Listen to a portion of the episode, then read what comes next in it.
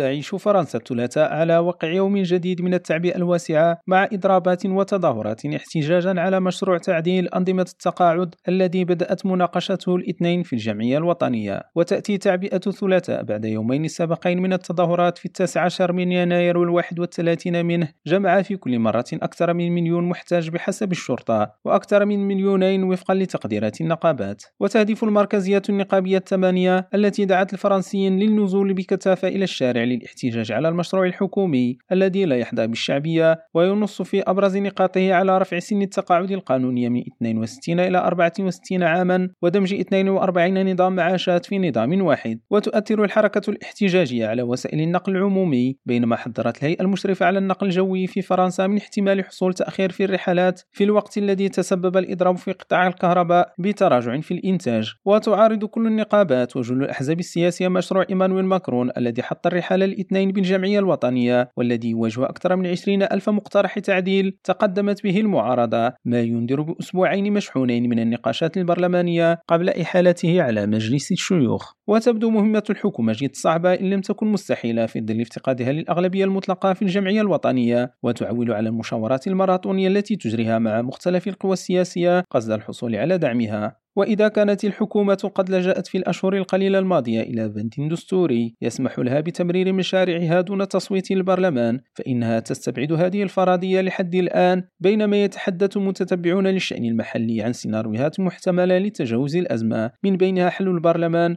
والدعوة لانتخابات تشريعية مبكرة. إدريس كليريم راديو باريس.